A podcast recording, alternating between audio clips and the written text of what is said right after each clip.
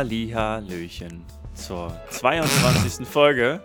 Von dir bringe ich noch was bei mit dem wunderbaren, absichtlich gewählten Thema Längsstreifen machen dick. Ja.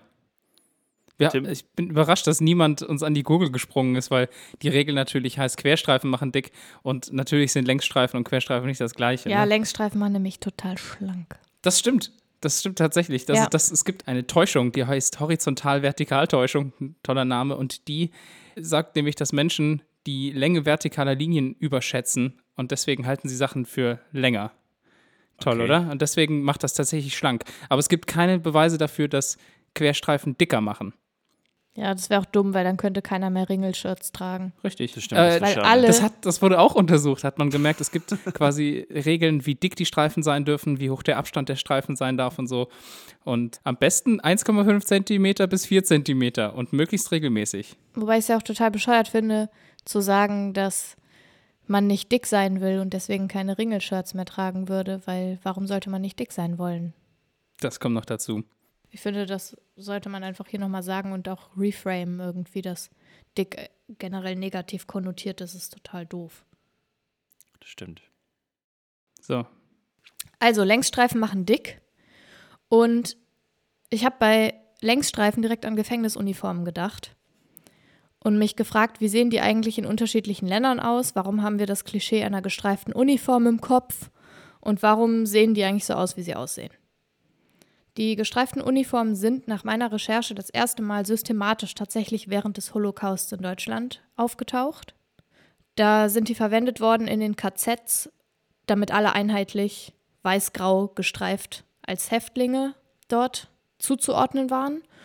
Und die waren natürlich dort unter ganz schlechten, schrecklichen Bedingungen und es gab keine Uniformen zum Wechseln, es waren kaputte, verschlissene Uniformen, keine Schuhe und so weiter. Aber dieses Streifenmuster diente damals eben als Vereinheitlichung, um die Leute kenntlich zu machen als Häftlinge und dann auch noch zum guten Wiederfinden bei der Flucht. ich wollte gerade sagen, ne, dieser hohe Kontrast mit Genau. weiß und schwarz abwechselnd macht eigentlich ist dann doch ganz gut sichtbar eigentlich. Ja, weil es Genau. absolut nicht natürlich ist eigentlich. Ne? Also erstmal Mhm. diese Streifen und äh, schwarz-weiß im Wechsel hast du eigentlich ja auch relativ selten. Diese einheitliche Kleidung für Inhaftierte wurde in den USA dann 1955 festgeschrieben, um so Gangrivalitäten, Schichten und Stigmata generell vorzubeugen und im Gefängnis sozusagen zu minimieren. Einfach damit nicht jeder da in seiner, oder die einen mit ihren Bonzenklamotten, die Mhm. anderen mit schlechteren Klamotten dort so auffallen, damit alle irgendwie so in einer einheitlichen Brei ergeben. Und in den USA gibt es von weißer Kleidung für Menschen, die gerade im Todestrakt zum Beispiel sitzen, Hm. bis hin zu pinker Kleidung als Strafe bei Verstößen gegen die Hausordnung oder so. Also Ja, bescheuert, dass ja. Pink als Ja, das Habe ich schon mal von gehört, Ja. ja. Und Orange halt einfach als die 0815 Häftlingskleidung. Ja, was natürlich wahrscheinlich auch einfach gut erkennbar ist, ne? Genau, auch wegen der Flucht natürlich Ja. immer wieder, was ich total witzig finde eigentlich, dass immer mit antizipiert wird, dass die Leute ausbrechen. Ja, haben wir ja gelernt, dürfen sie ja quasi auch. Aber in den USA nicht. In, Ah, in Deutschland, genau, richtig. Und da ist die Häftlingskleidung, glaube ich, ein bisschen anders, oder? Genau, in Deutschland gibt es nämlich keine einheitliche Regelung. Und es gibt sogar Gefängnisse, in denen eigene Kleidung getragen werden darf. Hm. Also das macht da jeder oder jede Gefängnisaufsicht wahrscheinlich so, wie sie lustig ist. Irgendwelche Satzungen, die das irgendwie festschreiben. Und in Finnland ist es zum Beispiel auch so, dass die Häftlinge ihre eigene Sportkleidung beispielsweise als Belohnung für gute Führung benutzen dürfen, ab einem gewissen Zeitpunkt. Weil das ist ja auch eine Möglichkeit, sich selbst auszudrücken oder Mhm. sich wohler zu fühlen in seiner Haut. Was ich ganz interessant fand, in Berlin hat am 9. Mai 2010 ein Bekleidungsgeschäft mit der Marke Häftling Jailwear aufgemacht. Ui, Dort sollte Kleidung, die von Häftlingen aus der JVA Ah, Tegel genäht wurde, haben, okay. verkauft werden. Ja. Die Kleidung hat sich an den Schnitten orientiert, die Gefängniskleidung tatsächlich Mhm. auch hat. Und das Highlight und die regionale Spezialität war das gestreifte Hemd. Da sollten eigentlich ursprünglich 800 Kleidungsstücke pro Jahr produziert werden und verkauft werden. Und das Ding ist so ein Hype und so ein Renner gewesen, dass sie die Online-Präsenz sofort wieder runternehmen mussten, weil sie in 0, nichts ausverkauft waren. Also es ist wirklich so durch die Decke gegangen. Es wurde aus Japan bestellt. Es wurde von deutschen RichterInnen, Bitte? AnwältInnen und so weiter bestellt. Es ist total abgefahren. Krass. Und es ist natürlich gut, weil es schafft ja Arbeitsplätze auch, wenn dort die Leute für außerhalb was produzieren können. Aber man darf halt auch nicht, also das nicht so in den Himmel loben, Ja. weil es sind halt eben immer noch StraftäterInnen, die das fertigen. Letztlich haben sie dann daraus gemacht, dass dann Produkte aus zwölf Gefängnissen in ganz Deutschland und der Schweiz Produkte geliefert haben. Und dann gab es halt rund 800 Stück pro Monat, die verkauft wurden. Und die kamen aber alle weg. Die kamen alle weg. Krass. Zu welchen Preisen wurde das verkauft? Ich habe keine Ahnung. Okay. Das weiß ich nicht. Das Sortiment hat dann auch Geschirrtücher, Schuhe, Wein und Leberwurst umfasst. Also dann irgendwie. Leberwurst. Genau. Okay. Und ich muss euch sagen, die Marke ist mittlerweile nicht mehr zu finden. Also es gibt sie nicht mehr anscheinend. Es ist, es, äh, der letzte Artikel ist von 2010 und 2010 hat der Laden auch aufgemacht. Ich weiß also nicht, was damit passiert ist. War für mich auch nicht zu recherchieren. Aber es gibt online andere Möglichkeiten, Produkte von Häftlingen zu kaufen. Und zwar unter knastladen.de. Keine Werbung hier an der Stelle. Da gibt es halt in diversen JVAs gefertigte Produkte zu kaufen. Also von Mützen über Gartensteine und Schuhe und was auch immer. Das hat aber mit einem Modellabel wie Häftling Jailware überhaupt nichts mehr zu tun. Also Ja. es ist kein ikonisches, interessantes Klamottending, sondern es ist einfach ziemlich random gewürfelter Stuff auf der Seite. Kann man da zufällig mit Ramennudeln bezahlen? Nee, Wahrscheinlich nicht, dass ich nicht, ne? wüsste. Aber da bewegen sich die Preise so für ein T-Shirt irgendwie so bei 35 Euro. Ach so, okay. Weil ich habe Aber gerade es sieht überlegt, wirklich auch wenn, nicht wenn, das so eine, aus. wenn das so eine Boutique irgendwie wäre und man würde das dann so für, für 500 Euro für so ein Shirt verkaufen, das wäre ja dann auch ein bisschen, also moralisch nicht so astrein, oder? Also, Ich frage mich auch, wie die Gelder dann verteilt werden. Also ja, genau, richtig. Wie viel der Häftling dann- oder die Häftlinge die Wahrscheinlich. Häftling, ja, kann mir vorstellen, dass das irgendwie ins Land fließt. Also ein Teil Mhm. kriegt der Laden natürlich, ein Teil fließt ins Land und die Häftlinge kriegen Die sowieso ja. nur den Stundenlohn, den sie sowieso bekämen.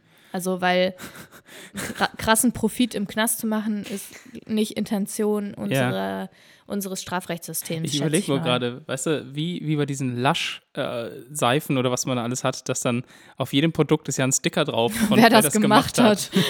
genau. Oh je. dann auf jedem T-Shirt. Ja. Dieses T-Shirt wurde von einem Mörder hergestellt. ja, so in die Richtung. Oh. Genau, also ich fand jetzt eigentlich vor allen Dingen die Erkenntnis, dass diese Streifenuniform tatsächlich im Nationalsozialismus entstanden ist, ganz interessant. Das wusste ich auch nicht. Ich weiß aber, dass diese Uniformen von damals, also diese Sträflingsuniformen aus den KZs teilweise für so Mahnmärsche noch getragen werden.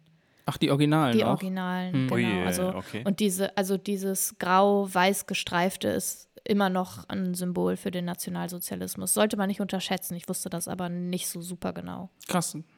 Also ich meine, man kennt das natürlich aus, aus dem popkulturellen Zusammenhang, ne? Also ich glaube, selbst die Daltons bei Lucky Luke, na, die tragen schwarz und gelb, aber trotzdem diese gestreifte Klamotte. Also wenn man sich so einen äh, stereotypischen Häftling sich vorstellt, dann hat er halt irgendwie genau diese Uniform halt an, Mhm. also schwarz-weiß Ja, und eine gestreift irgendwie. Fußfessel. Ja. Ja, selbst, selbst hier der, der die Burger klaut bei Burger King. Heißt der nicht der Ja. Burglar? ich glaube, er heißt Burglar. Der Ja. hat auch so ein Aber schwarz-weiß. ist der nicht rot? Oder- Weiß? Eine lila ist der doch, oder? Seine Hautfarbe, aber ich glaube, der hat ein schwarz-weiß. Ich recherchiere das gleich noch, aber Okay, ich bin überfragt.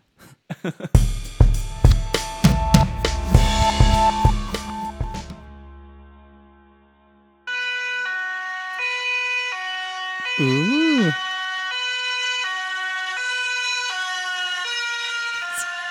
Der Doppler-Effekt, der Doppler-Effekt, der Doppler-Effekt. Ja, genau. Das, das war der Doppler-Effekt.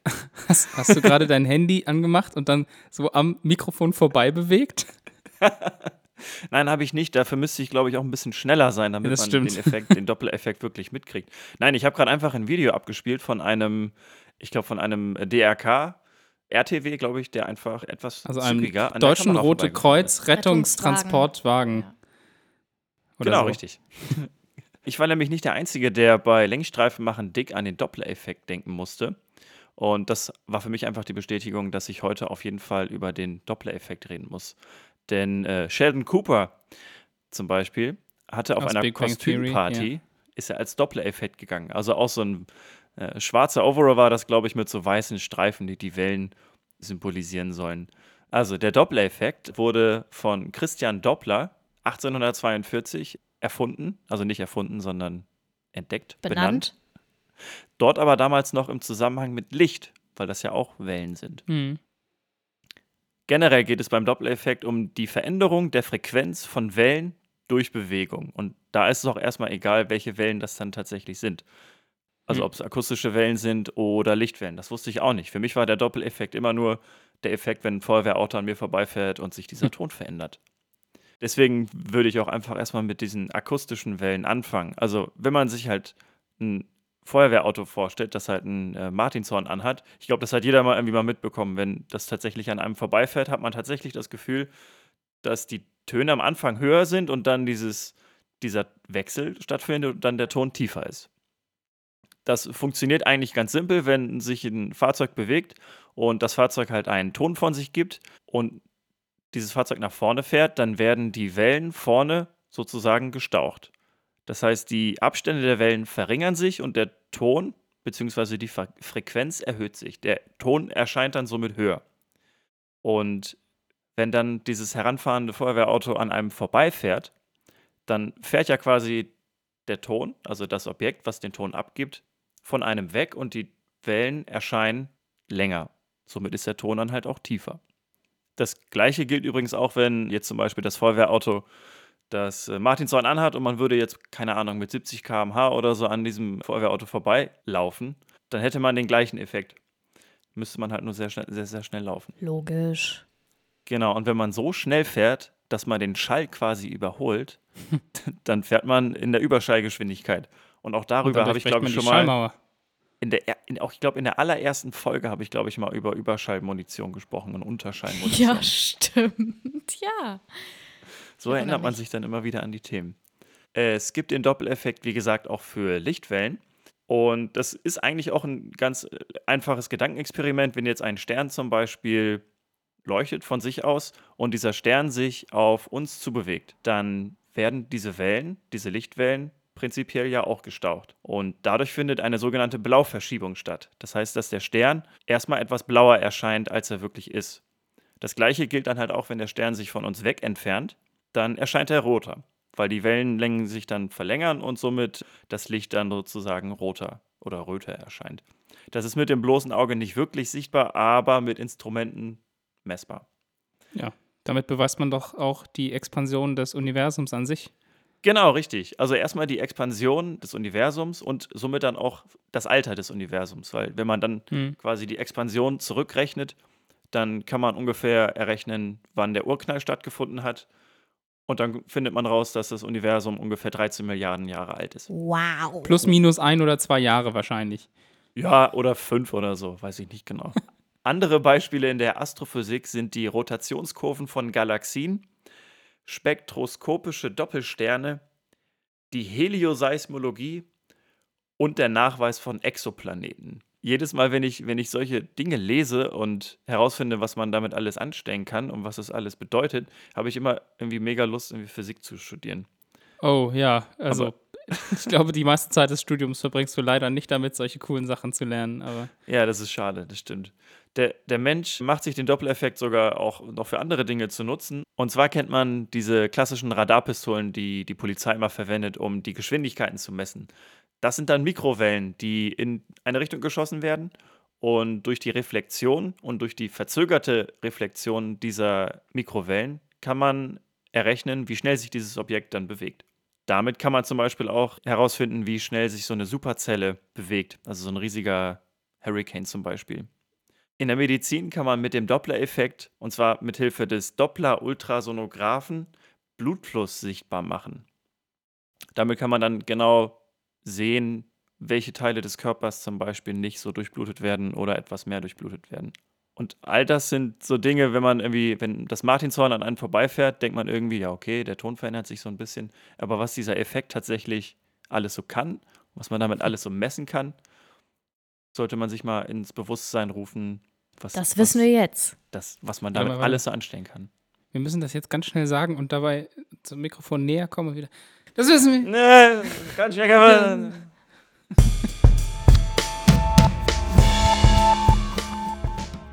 Thema ist ja Längsstreifen machen dick. Wer allerdings überhaupt nicht dick ist, äh, egal was für Streifen die Person trägt, das sind äh, zum Beispiel Breatharianisten. Ich weiß nicht, ob ihr den Begriff schon mal gehört habt. Sind das die Leute, die nur sich von Licht ernähren? Ich habe vor ein paar Wochen per Zufall davon gehört. Hast du Und die ich- Doku gesehen? Ey, es ist so absurd. Ich fand das so absurd, ich dachte, da müssen wir drüber sprechen. Ja, das ist wirklich Für alle da draußen, die davon noch nie gehört haben, Breatharianisten, die folgen dem passend genannten Breatharianismus oder Breatharianism auf Englisch. Und in Deutsch kennt man das Konzept als Lichtnahrung. Genau. Also die Anhänger dieser Idee glauben, dass Menschen die Energie, die sie zum Leben brauchen, nicht durch feste oder flüssige Nahrung erhalten müssen, sondern durch die Energie, die alles um uns herum eben umgibt. Das nennt man auch Prana, was aus dem Sanskrit kommt und so viel heißt wie Lebenskraft. Das ist ein bekanntes Konzept aus dem Hinduismus, also es wird auch in anderen Zusammenhängen benutzt. Und es könnte jetzt auch super einfach sein, einfach zu sagen, hey, das sind einfach ein paar Spinner und sich ein bisschen drüber lustig machen, aber ich dachte, ich versuche jetzt mal rauszufinden, wo kommt das her? Wie kommt man dazu, so eine Einstellung zu haben? Oder Sagen wir mal in Anführungsstrichen Super Lebenseinstellung. Ja. Wer kam auf die Idee und wie leben Menschen, die das praktizieren und wie leben die auch lange genug, um das irgendwie für, zu versuchen weiter zu verbreiten? Und da müssen wir irgendwo anfangen und am besten beim Fasten. Fasten ist ja ein bekanntes Konzept. Da wird auch viel darüber gestritten, ob das jetzt gesund ist oder nicht. Die meisten gehen davon aus, dass es in einem Maße in Ordnung ist, aber ab einer gewissen Dauer. Länge ist es halt zu viel. Und da sind wir auch schon beim Kernpunkt. Fasten unterscheidet sich in einem ganz, ganz wichtigen Punkt und zwar hört Fasten irgendwann wieder auf. Ja. Breatharianism nicht. Na Also doch, es hört Idee- irgendwann auf, wahrscheinlich mit dem Tod. Ja, bei vielen tatsächlich. Nun gibt es halt allerdings Menschen, die sagen, dass man die Nahrung überhaupt gar nicht mehr braucht, um zu überleben, sondern dass die Energie eben aus, aus allem kommt, was um uns herum ist, universelle Energie. Und das, die kann man aber nur quasi nutzen, wenn man einen gewissen, wie soll man sagen, einen gewissen Status, Status erreicht hat. Also wenn man einen gewissen Zustand erreicht hat. So einen meditativen So ein- Zustand, ne? Ja, nicht nur, Also- das ist schon eine Sache, die dann, die dann nicht meditativ ist, sondern man bereitet seinen Körper darauf vor und irgendwann hat man dann so, zack, hat man es kapiert und dann kann man, hat man gemerkt, man braucht die Nahrung nicht. Das Okay. bilden wir uns nur ein. Und man kann in Wirklichkeit die Photonen, die, die alles umgibt, dazu nutzen, weil das ist ja Energie, das auch in Energie umzusetzen, die in unserem Körper eben dann dafür sorgt, dass wir nicht sterben. Das Ganze ins Leben gerufen hat die Australierin Ja. Ellen Grieve. Die ist inzwischen äh, umbenannt. Sie heißt jetzt Jasmuhen. Ich weiß nicht, wie man das richtig ausspricht, Jasmuchen oder so. Sie behauptet bereits, dass sie seit 1993 keine normale Nahrung mehr Die zu lebt sich auch noch, genommen ne? hat. Die lebt noch, Ja. die lebt noch. Und sie sagt eben, seit 1993 ist sie eigentlich nicht mehr. Und von dort an eigentlich hat sie diese Theorie eben, dass Menschen das nicht brauchen, verbreitet und sagt hat, das kann jeder Mensch erlernen. Und sie hat dann auch ein Programm rausgebracht, wie man selber diesen Zustand erreichen kann. Oh, das ist bestimmt so wie diese ganzen Instagram-Influencer, die immer sagen, oh, und ich esse nur das und ich esse nur voll wenig und hinter der Kamera schieben sie sich dann die Pizza rein. So machen Also ich meine, das bestimmt also, auch. es kann ja nicht möglich sein, dass diese Anders Frau so lange ja gar ohne, nicht. Ja. ohne echter Nahrung überlebt, oder? Also jetzt, Leute, wirklich, ihr müsst diese Dokus dahinter gucken. Ich hab es schon gibt, Es eine gibt eine gesehen. ganz bekannte Doku. Am Anfang war das Licht, nennt sich die Doku, ist aus Österreich, war einer der bekanntesten und erfolgreichsten Kinofilme in Österreich, ich glaube im Jahr 2010. Das ist, das kommt so rüber wie eine Doku und zeigt halt Leute, die erfolgreich Breathianisten sind. ja, erfolgreich in Anführungszeichen. Erfolgreich, oder? wirklich. Also der, der Film ist halt sehr einschlägig, auch nur von einer Seite gezeigt. Hat auch ganz viel Kritik bekommen, ist dann im Nachhinein auch von ganz vielen Sendern und so zurückgezogen worden, wird auch nicht mehr ausgestrahlt. ja, und der ist ja auch, hat ja ganz viele missioniert. Genau, der hat super viele Leute missioniert. Da kommen wir auch später noch dazu, was das alles ausgelöst hat. Jedenfalls den Plan, den sich, den sich die Australierin Alan Grieve, oder wir nennen sie jetzt lieber mal Jasmuhen, vielleicht heißt es Jasmin. Ha, ich nenne sie jetzt mal Jasmin. Jasmin ausgedacht hat, ist, dass man erst Vegetarierin, äh, Vegetarierin wird, dann wird man Veganerin, dann isst man nur noch Rohkost, dann nur noch Früchte, dann nur noch Flüssigkeiten und letztech- äh, letztendlich dann halt nur noch Energie, also Prana. Äh, manche nennen sich auch Pran Pranaisten oder Pranisten, so in die Richtung. Innen. Die Sache ist, warum sollte man das überhaupt machen? Also, was bringt es einem, nichts mehr zu essen?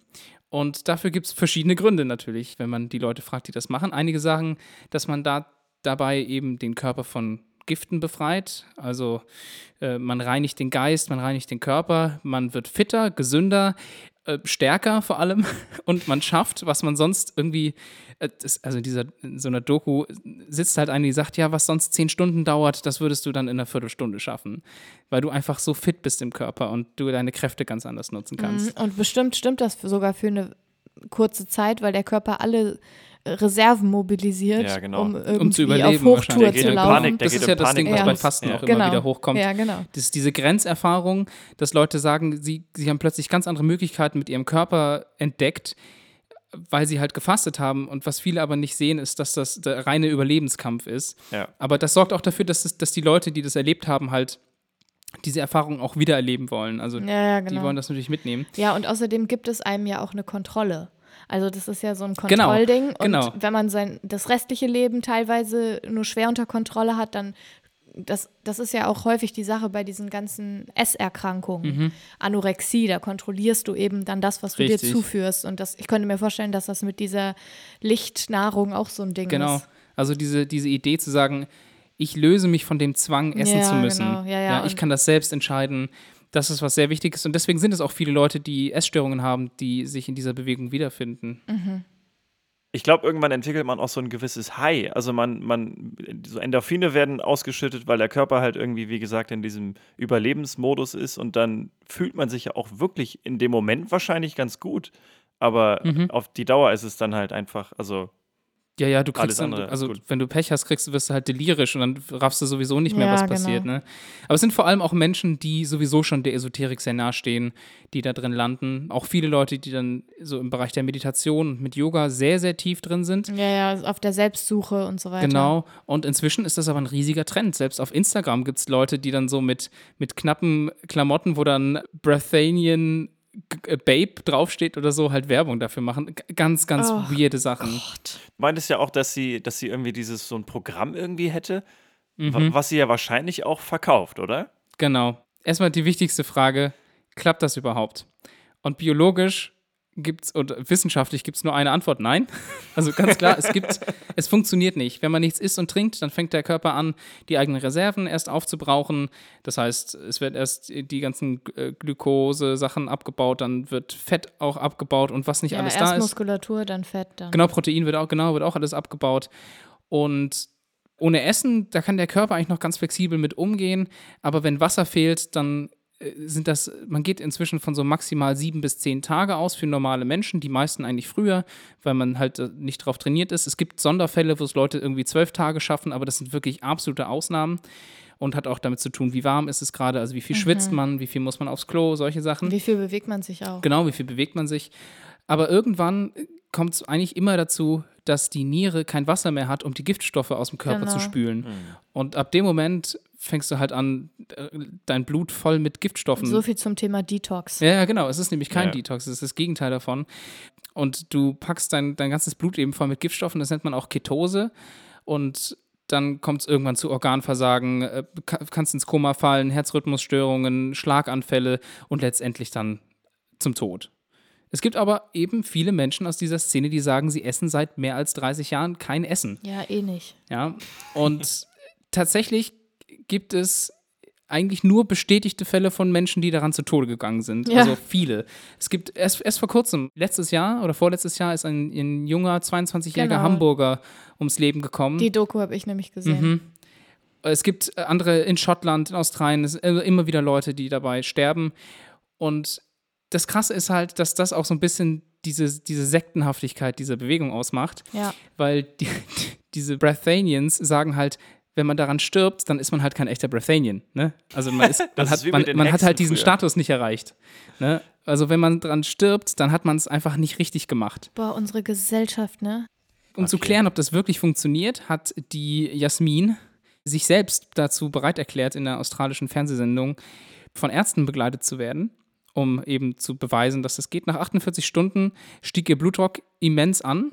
Dann hat sie gesagt, naja, das, das liegt aber daran, dass die Luft um sie herum so verpestet sei. Dann sind Ja, die ja. aufs Land gegangen, Mhm. um den Versuch weiterzumachen. Da zeigte sie dann aber auch starke Anzeichen von Dehydra äh, Dehydration oder Dehydrierung. Und ähm, ihre Stimme, also ihre Sprache hat sich stark verlangsamt, ihre Pupille haben sich geweitet und sie hat stark abgenommen. Und dann haben die Ärzte halt gesagt, sie brechen das ab, das ganze Programm.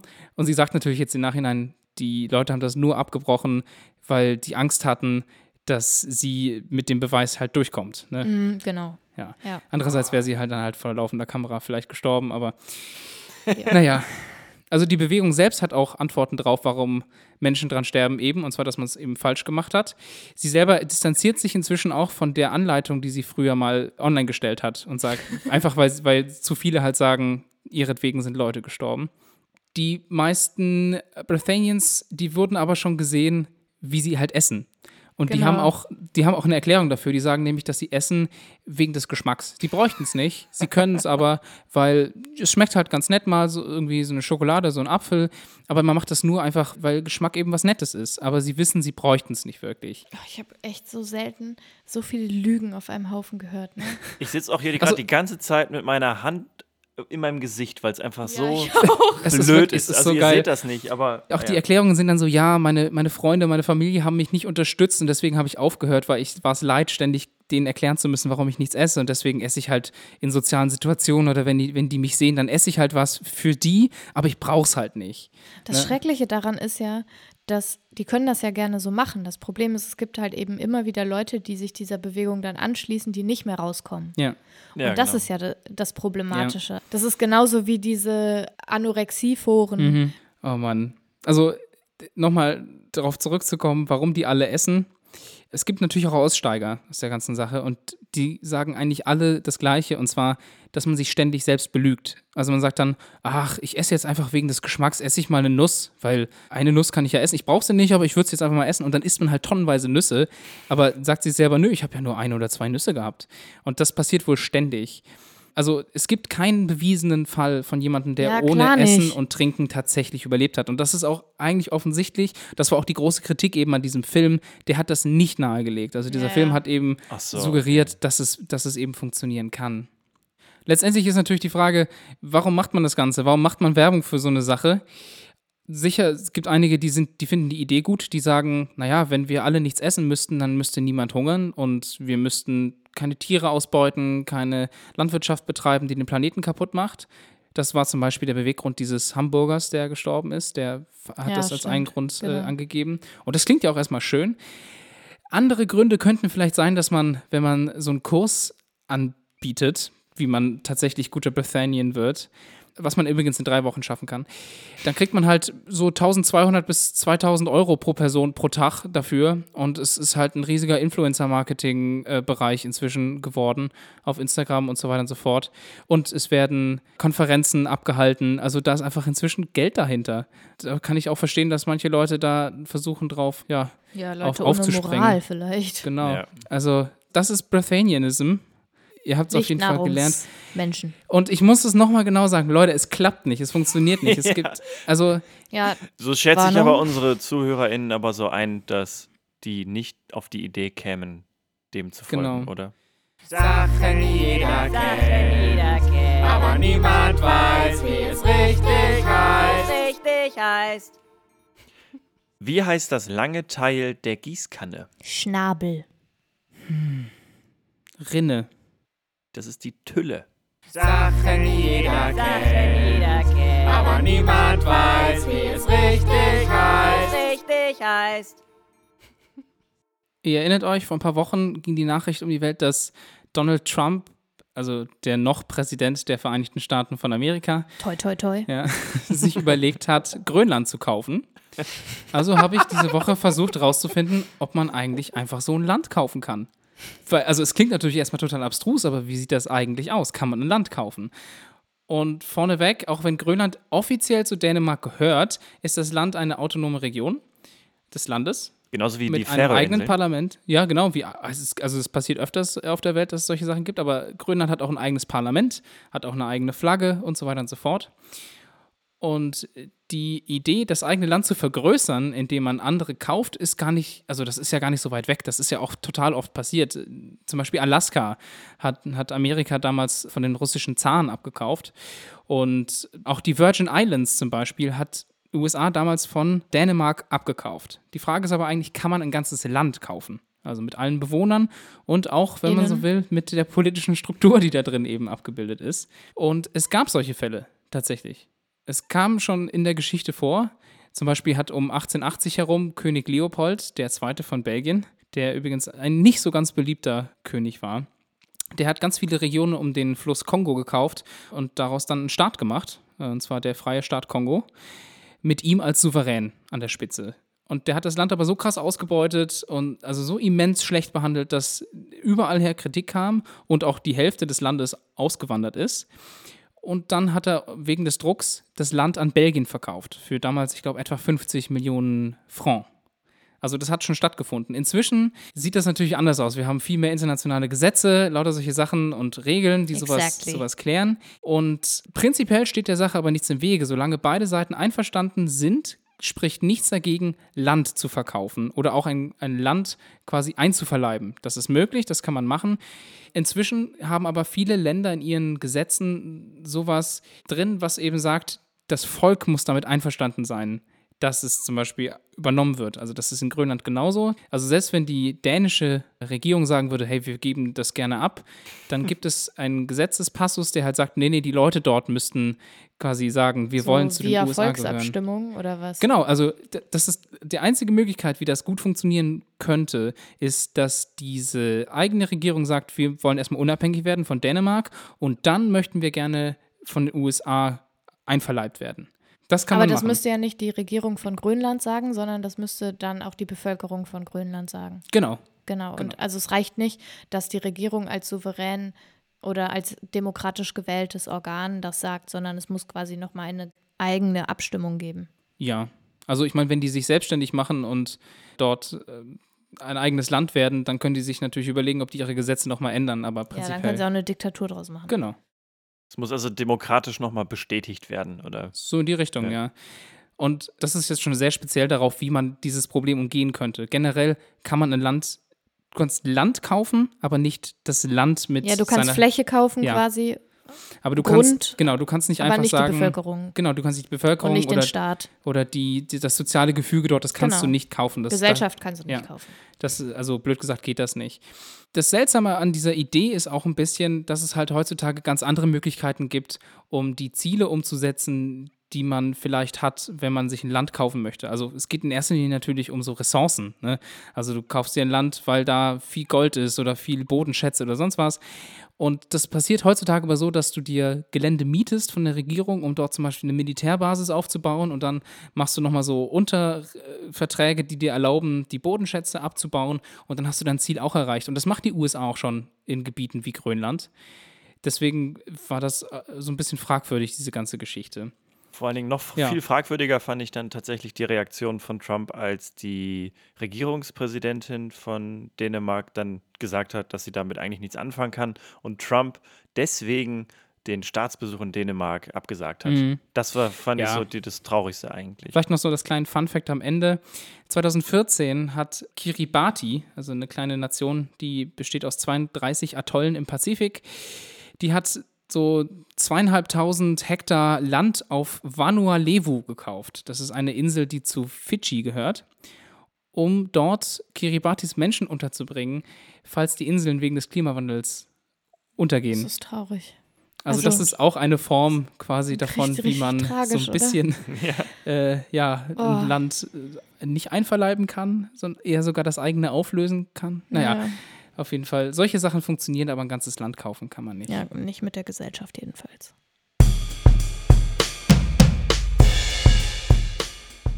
Ich habe diese Woche gelernt, dass eine neue Studie im Journal of Child Psychology and Psychiatry erschienen ist.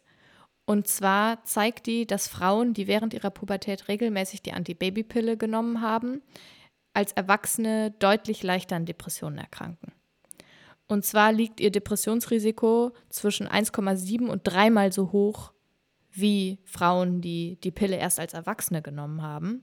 Am stärksten gefährdet waren 15- bis 19-Jährige. Bei ihnen lag zum Beispiel die Rate an Erstverordnungen von Antidepressiva, also als Zeichen dafür, dass sie an einer depressiven Erkrankung leiden, unter der Östrogen-Gestagen-Pille um 80 Prozent höher und unter einer reinen Gestagen, also ist ja eine Hormonpille, um 120 Prozent höher als ohne hormonelle Komponente. Wow. Also massiv erhöht. Und das Team um die Psychologin Christine Endel von der Westkanadischen Universität von British Columbia hat eben Daten aus einer repräsentativen Studie mit 1236 Frauen aus den USA untersucht und eben diese Erkenntnisse dabei gehabt. Und die Wissenschaftlerinnen haben dabei verschiedene Faktoren, die den Zusammenhang zwischen Pille und Depression erklären können, untersucht. Und dazu gehörten zum einen die Zeitpunkte der ersten Periode und auch des ersten Geschlechtsverkehrs, genauso wie die aktuelle Nutzung eben von Verhütungsmitteln. Und sie haben zudem herausgefunden, dass auch Jahre nach dem Absetzen der Pille noch depressive Nachwirkungen sozusagen festzustellen sind. Ja, das hat bestimmt mit der Entwicklung der Kinder oder der Teenager in der Zeit zu tun. Genau, Ne? das geht nämlich darum, dass in der Pubertät eine entscheidende Phase für, das, für die Entwicklung des Gehirns ist. Ja. Und die wird halt manipuliert durch Sexualhormone. Und das kann dann eben irreversible Schäden hinterlassen, wenn da hormonell eingegriffen wird.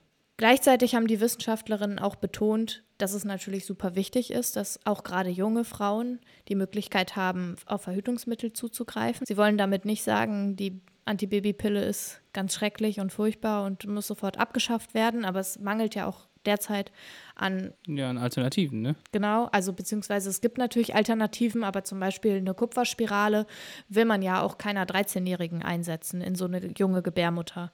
Ja, Das für alle, die das nicht wissen, das ist ein operativer Eingriff. Naja, Also ist schon, ne? Ist Ist keine Operation. Ist es nicht invasiv? Also man führt halt durch die Vagina, äh, durch den Muttermund eben diese Kupferspirale, die wie so ein kleiner Anker Ja. aussieht, in die Gebärmutter ein. Das ist natürlich keine Operation, sondern das ist einfach ein Implantat. ich dachte, das nennt man dann auch eine Operation. Ich glaube nicht, Operation ist doch immer, wenn was aufgeschnitten wird, Echt? oder? Ja, Also das weiß ich nicht. Auf jeden Fall ist es ein Eingriff. Also Erst es ein Eingriff ist es auf jeden Fall. Also darum geht es eben nicht, die, äh, die Verhütung zu verteufeln. Es ist total wichtig, dass wir Zugang zu Verhütung haben, aber man sollte sich auf jeden Fall im Klaren darüber sein, dass das massive auf Auswirkungen auf die psychische Gesundheit von jungen Frauen hat.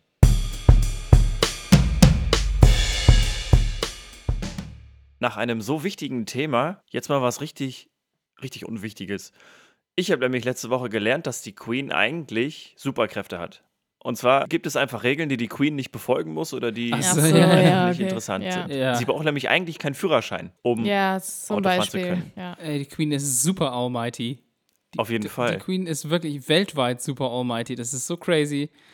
Genau. Es gibt ein bekanntes Bild, glaube ich, da fährt sie den damaligen Prinzen von Saudi-Arabien in ihrem Land Rover, glaube ich. Und äh, der Prinz von Saudi-Arabien, der ist natürlich jetzt in einer Gesellschaft aufgewachsen, wo eine Frau, die Auto fährt, nicht so angesehen war. Damals auf jeden Fall. Heutzutage ist es Vor allem war es damals noch ziemlich verboten. Genau, richtig. Da ist es jetzt ja. ein, ein leichter Wandel, glaube ich, auf einem ganz Ja. niedrigen Niveau. Auf jeden Fall eine Superpower. Die zweite Superpower ist, dass sie keinen Pass braucht oder sie hat keinen Pass. Es reicht nämlich einfach, dass sie sagt, dass sie die Queen ist und dann darf sie überall lang und durch jede Sicherheitskontrolle und äh, hat einfach keinen Pass, kein Bild und alles. Sie hat eine eigene Poetin, die in Cherry bezahlt wird. In was? In, in, in Cherry. Cherry, das ist Nicht im Ernst. Naja, die doch. Bekommt, wirklich, die bekommt was zu trinken. Nein, eine Flasche Sherry halt oder mehrere, Für jedes Gedicht. so ähnlich. Die Arme. Die hat bestimmt hat ein Alkoholproblem, die Poetin. Deswegen Jetzt- kommen so schöne Gedichte raus. Das kann auch sein. Hier Ja. rumla, rumla. Sie hat einen eigenen Bankautomaten, auch ganz interessant eigentlich, dass sie keine Steuern zahlen muss, es aber trotzdem Sehr macht. vorbildlich. Genau. Und äh, ihr gehören alle Schwäne auf der Ja, Themse. genau. Sie kann auch für keine Straftat belangt werden, offiziell. Ja, das ist relativ kompliziert. Da habe ich mal einen langen Artikel zu gelesen. Okay. Ne, also im Land selbst ist das ja relativ einfach. Sie ist halt the head of alles. Ne? Also, Achso, ja, ja, na klar. Ja, also wenn sie jetzt also ins Urteile Ausland werden geht, ja dann. immer im ja. Namen der, Der Krone Queen, in genau. England äh, verübt. Und wenn sie die Krone ist, dann, also sie kann sich, sie kann, wenn, sie, Sie könnte sich sich auch, selbst doch, sie könnte aber sich selbst verurteilen. Na klar. ja, wahrscheinlich, ja, wahrscheinlich. Aber wer würde das tun? Genau. Und dann, aber wenn sie sich wehrt, sie ist ja auch noch Chef von, von, von der Armee und Chefin. von allem. Also sie könnte dann auch sagen, lass mal, nimm mich mal mich nicht gefangen oder so. Und im Ausland ist es ja anders. Also Sie ist ja, sie hat ja den Diplomaten, die, den, den Diplomatinnenstatus und der sorgt ja dafür, dass sie quasi straffrei ist überall, weil das sagt nur, dass man dann im eigenen Land dafür Verantwortung tragen muss. Aber da haben wir ja gerade schon drüber gesprochen, im eigenen Land muss sie sich nicht nur selbst fürchten. So. Das stimmt. Und da sie ja auch die, die Chefin des Commonwealth sozusagen ist, kann sie die australische Regierung einfach so absetzen, wenn sie will. Das ist auch was, was ich jetzt letzte Woche gelernt habe. Was leider nicht so einfach ist, ist, dass sie den Prime Minister einfach feuert. Das dann Schade. Ah, jetzt gerade relativ schade, weil ich glaube, dass Boris Johnson so ein kleiner, kle- kleiner großer Trump ist. So ein ja, da, da, da muss sie, glaube ich, gar nichts mehr machen. Ich, ich würde mich nicht Der wundern, dass, wenn diese Das auch, Folge ja. online geht, kann es schon sein, dass er schon nicht mehr im Amt ist. Also es würde mich nicht wundern. Ja, das stimmt. Das wäre auf jeden Fall was, was mich sehr, sehr freuen würde. Eine Möglichkeit, Boris Johnson tatsächlich zu feuern, ist, wenn es ein Misstrauensvotum gegen ihn gibt, er sich aber weigert zurückzutreten, dann kann er tatsächlich von der Queen entlassen werden. Das geht.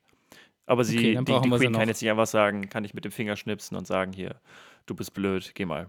Ja, und das Kann sie schon? Das, das ist die, dann, die Super ja. Queen. ja, das ist schon krass. Also wir haben ja im Laufe der Podcast-Folgen immer wieder gehört, dass die Briten auch schon überall auf der ganzen Welt waren. Und ich habe euch ja vor kurzem noch so ein Instagram-Bild geschickt. Das stimmt, ja. auf dem nochmal stand, dass es unter all den Nationen der Welt nur 20 Stück gibt, die noch nie von den Briten invaded wurden. Seht ihr, und deswegen freue ich mich immer zu Recht, wenn Dirk erzählt, wann die ihre eigene Souveränität erlangt haben, die Staaten. Da, dazu kommen Freu, wir ich gleich. feiere das ja immer. Ja, genau.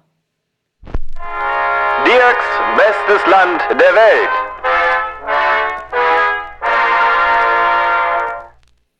Das beste Land der Welt des heutigen Tages ist Sao Tome und Principe. Woo! Woo. Yay! Von denen habe ich doch einen Reiseführer im Schrank. Ja, kennt ihr das Land zufällig? Nee.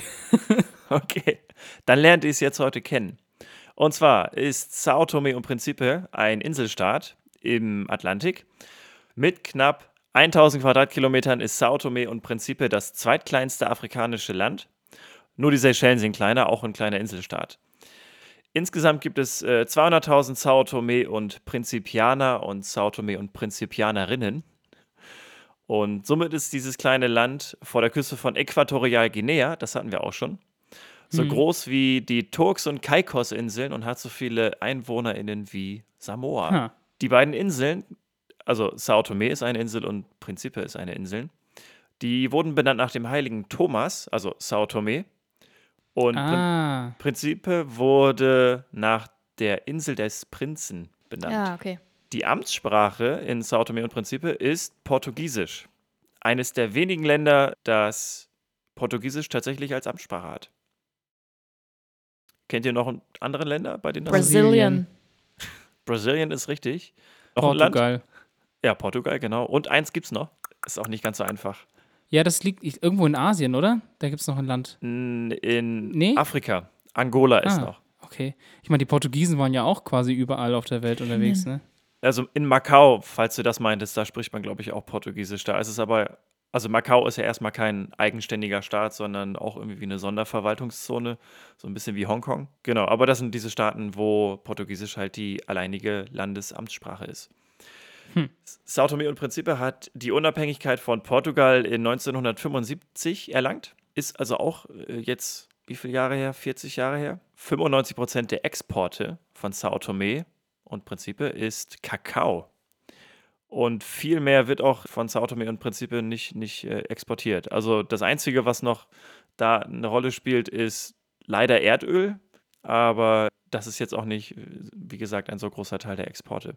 Jetzt ist die Frage, warum Sao Tome und Principe das beste Land der Welt ist. Und das liegt an der örtlichen Filmindustrie. Die Filmindustrie bzw. die Filmproduktion auf Sao Tome und Principe wurde quasi 2011 von einer Gruppe von Studierenden begründet. Die haben nämlich einen Verein gegründet, der die örtliche Filmproduktion und die Kultur um Filme so ein bisschen fördern sollte.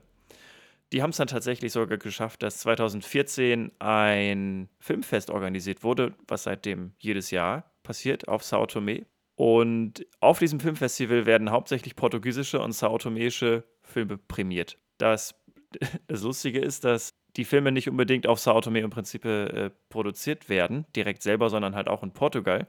Die fünf bekanntesten Filme auf oder von Sao Tome und Principe sind allesamt Dokumentarfilme über Sao Tome und Principe. also ja irgendwelche Tierdokus und, und äh, ja. Naturdokus.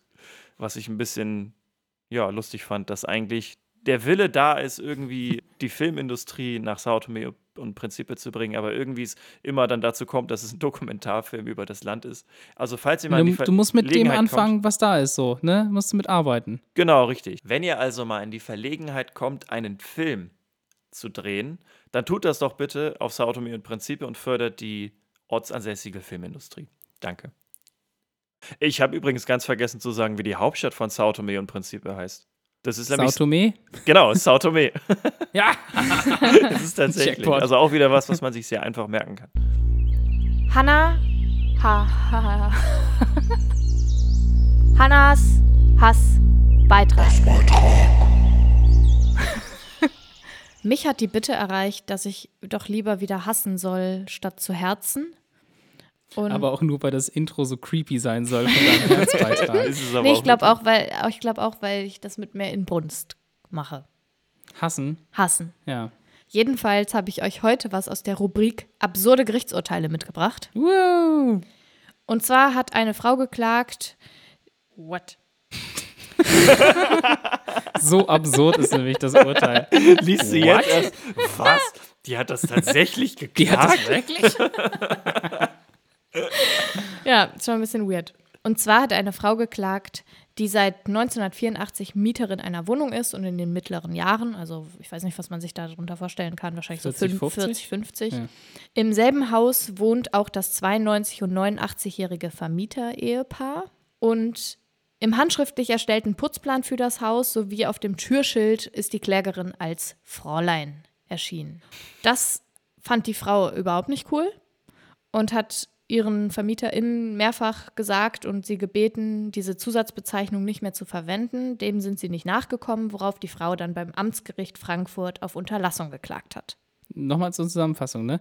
Die Vermieter haben Fräulein überall davor geschrieben und die Frau, die dort lebt, hat gesagt, ich möchte nicht, dass ihr mich Fräulein Schneider oder wie auch immer nennt. Exakt. Das Amtsgericht Frankfurt hat eine sehr seltsame Entscheidung getroffen. Und zwar haben sie gesagt, das ist nicht eher verletzend, wortwörtlich, und allenfalls unfreundlich und von mangelnder Kompromissbereitschaft geprägt, das Verhalten der VermieterInnen. Die Klage wurde also abgelehnt. Die Klägerin muss sich aber laut Gericht ankreiden lassen, dass sie, als sie den Mietvertrag unterschrieben hat, also 1984, nicht beanstandet hat, dass dort diese Bezeichnung schon drin stand. Dazu kann man jetzt sagen, sie war damals noch jünger und damals war Fräulein vielleicht auch noch eher gebräuchlich. Das kann gut sein. Aber was ist das bitte für ein Argument? Fräulein ist ja an sich einfach ein bescheuerter Begriff, weil der kennzeichnet, ob die Frau verheiratet ist oder nicht. Ja. Und das hat einfach keine Sau zu interessieren, ob Ja. die Frau verheiratet ist und es gibt auch kein männliches Pendant. Ja. Also es ist wieder einfach nur ein Symptom unseres Patriarchats. Ist das nicht auch so ein Ding? Ich meine, niemand muss das ja offenlegen, ob er, ob er oder sie Ja. verheiratet Stimmt, ist. ja. Könnte man dann nicht irgendwie auf Datenschutzgrundverordnung oder so? DSGVO, Ja. ganz klar. Das Ja. stimmt. Genau, das Gericht hat den Anspruch aus DSGVO abgelehnt, Was? weil, der, weil sie sagen, der Anspruch aus DSGVO gilt nur, wenn es sozusagen verarbeitet wird. Also die Daten computermäßig oder auf irgendeine Ah. Art und Weise verarbeitet wird. Wenn das handschriftlich irgendwo steht, spielt das keine Rolle. Das war die Begründung des Aber das steht doch an der. Klingel. Also, Ja, das habe ich mich auch gewundert. Irgendwie ist darauf aber nicht eingegangen worden. Hm. Außerdem hat das Gericht bei der Urteilsbegründung aufgeführt, dass man das hohe Alter der VermieterInnen berücksichtigen muss. Die kommen nämlich noch aus der alten Schule und damals war das eben noch okay, Oh, dass man Fräulein you. Was ist gesagt hat. eine Begründung? Wo ich mir so denke, was ist das für eine Argumentation? Also, es ist, äh, dieses, alter Schwede. genau, also das Urteil ist noch nicht rechtskräftig. Mhm. Und es kann auch noch angefochten werden. Ich hoffe, das passiert Ja, auch, hoffe weil ich auch. das, ich kann, wie kann, das können wir nicht auf uns sitzen lassen. Das ist so bescheuert. Ja. Also das es geht uns ja auch alle irgendwie was an. Ja. Das, also wenn dann ein Amtsgericht von heute Fräulein noch als rechtlich zulässig dastehen lässt, egal ob das jetzt handschriftlich ist oder nicht, da piept's doch irgendwie, oder? ja also, ich meine, die Grundidee ist doch auch, da will eine Frau nicht, dass das dran steht. Es ist ihr, ihr Name und nur weil die, die Alten da sagen, "Na, wir finden das aber wichtig, dass die anderen Leute wissen, ob da jemand verheiratet oder ni- ist oder nicht, dass das okay ist, finde ich schon, also, was, what? Ja, oh- ohne Worte. Ja. Manchmal weiß ich mir irgendwie nicht mehr zu helfen. Da muss man einen Podcast machen. Ja. Das stimmt. Toll, toll, toll. Tims Tipps. Ich habe eine kurze Frage. Mögt ihr Wassermelonen? Oh ja. Ja. Okay.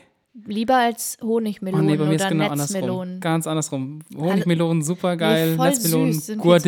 Mel- Nee. oder wie sie heißen, Guadalupe, ihr wisst, was ich meine. Wassermelone mit Feta ist voll geil. Ja, und so ein bisschen Schinken drumherum, das ist auch lecker. Nee, das ist falsch. Also ich bin eigentlich nicht so der Fan von Wassermelonen und wenn, dann müssen die schon auch süß sein, also gut gereift. Nee. Und ich, also ich weiß nicht genau, wie ich dazu gekommen bin. Ich habe es irgendwo gefunden und ich dachte, das ist was, da können vielleicht einige von euch was mit anfangen. Hier kommen fünf Tipps, um rauszufinden, ob man eine reife Wassermelone hat oder eine, die nicht so lecker Oh, das schmeckt. ist wirklich mal nützlich. Ich weiß das wirklich nie. Ja, Genau, sonst mal. sind Tims Tipps ja nie nützlich, ne? Warum musst du mich in jeder Folge verletzen? Mache ich gar gar nicht. Also ich wollte das nicht zumindest. Hast aber. Meistens, meistens erzählst du ja auch meine Tipps dann statt deinen. Was? Zum Beispiel Leak. mit der Zahnpasta auf den Schuhen war eigentlich meine Idee. Den hast du auch erzählt. Nee, Doch. ich habe Zahnpasta auf den Lippen erzählt. Da müssen wir mal zurückspulen und nochmal hören. Cut. Punkt Nummer eins, wie man eine süße, reife Wassermelone entdecken kann, ist, man muss sich tatsächlich die, die Form der Melone angucken. Ist es eine wohlgeformte Melone? Das heißt, ist sie möglichst symmetrisch, hat sie möglichst wen- wenig Dellen und Klumpen. Weil wenn sie nämlich unregelmäßig Sonne abbekommen hat und unregelmäßig Wasser bekommen hat, dann bildet eine Melone Beulen aus. Und dann äh, wird sie auch nicht richtig reif. Punkt Nummer zwei. Je schwerer eine Wassermelone ist, trotz gleicher Größe, umso reifer ist sie. Ah, das ist gut zu wissen. Also Okay, am das besten kann man auch mal gut zwei vergleichen. etwa, genau, am besten mal so zwei etwa gleich große Melonen nehmen und dann die schwerere von beiden, das ist die reifere. Punkt Nummer drei. Die Unterseite von einer Melone sollte immer so einen gelben Fleck haben. Das ist der sogenannte Ah. Feldfleck. Also auf, das ist eben der Fleck, auf dem die Melone liegt. Und wenn es diesen nicht gut sichtbar gibt oder nur ganz leicht sichtbar, dann wurde die Melone zu früh geerntet und ist dementsprechend auch nicht sonderlich reif. Smart. Nice. Punkt Nummer vier. Eine reife Melone klingt voller und heller, wenn man draufschlägt, also wenn man so draufklopft. Das heißt, Aber äh, ich hatte irgendwie andersrum hm? erwartet. ein dumpfer Sound heißt, sie ist noch nicht reif. Ha. Punkt Nummer fünf. Der Stiel. Habt ihr den, den Witz verstanden? Also es geht um den Stiel natürlich. Ein grüner Stiel heißt, dass sie noch relativ jung ist und noch nicht reif. Und ein dunkler brauner, manchmal sieht er auch so ein bisschen verkümmert aus, dieser Stiel. Ja, der sagt, das Ding ist eine gute, reife, äh, leckere Wassermelone. Die solltet ihr mit nach Hause nehmen. Weißt du, was schade ist? Was denn? Ist gar keine Wassermelonenzeit mehr. Das stimmt. Naja, ein bisschen noch. Also im Supermarkt sind noch einige. Hast du mal geguckt, wie kalt es ist? Ha- Hast du schon mal die Heizung angemacht? Außerdem ist Sommer, egal ob man schwitzt oder friert, Sommer ist, was in deinem Kopf passiert. Ja, sag das mal dem Obst. Wenn das Obst in unserem Kühl Okay, lass es einfach. Melone!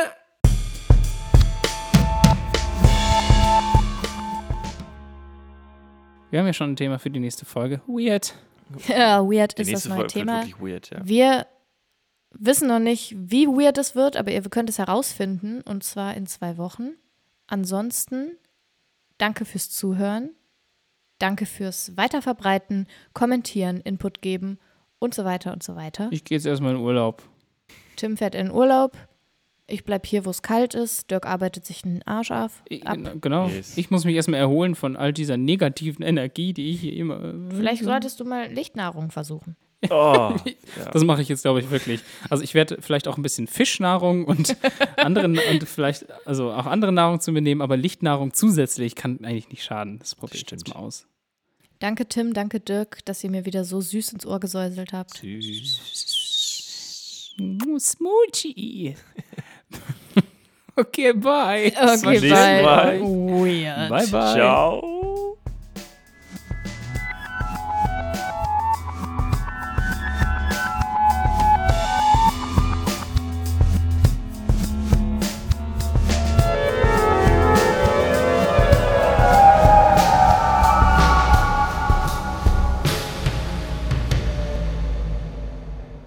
Now it's gonna get a little bit messy. Sachen, die Tim erzählt, aber keiner weiß, was er wirklich erzählt. Erzählt. Jetzt, Leute, liebe, liebe Hörerinnen und Hörer da draußen, ja? Jetzt, ich, nee, ich mache jetzt gleich noch eine Insta-Story. Die, nee, mach ich, na- die lade ich irgendwann hoch und dann könnt ihr entscheiden, ob Hannah gemein zu mir ist oder nicht. Okay, ich möchte gerne, dass sie ehrlich abstimmt, ja, und dann veröffentlichen wir das Ergebnis Du bist doch überall. nur Machst du noch sauer, weil ich besser Voting? spiele als du. Was Du genau? trägst mir immer noch meinen LOL-Unfall nach. Unfall. Das war ja wohl keine Absicht. Es war kein Unfall, es war ein Trauma. Und was für eins? Hat er nicht gesagt. Hat er nicht, hat er nicht. hat er nicht gesagt.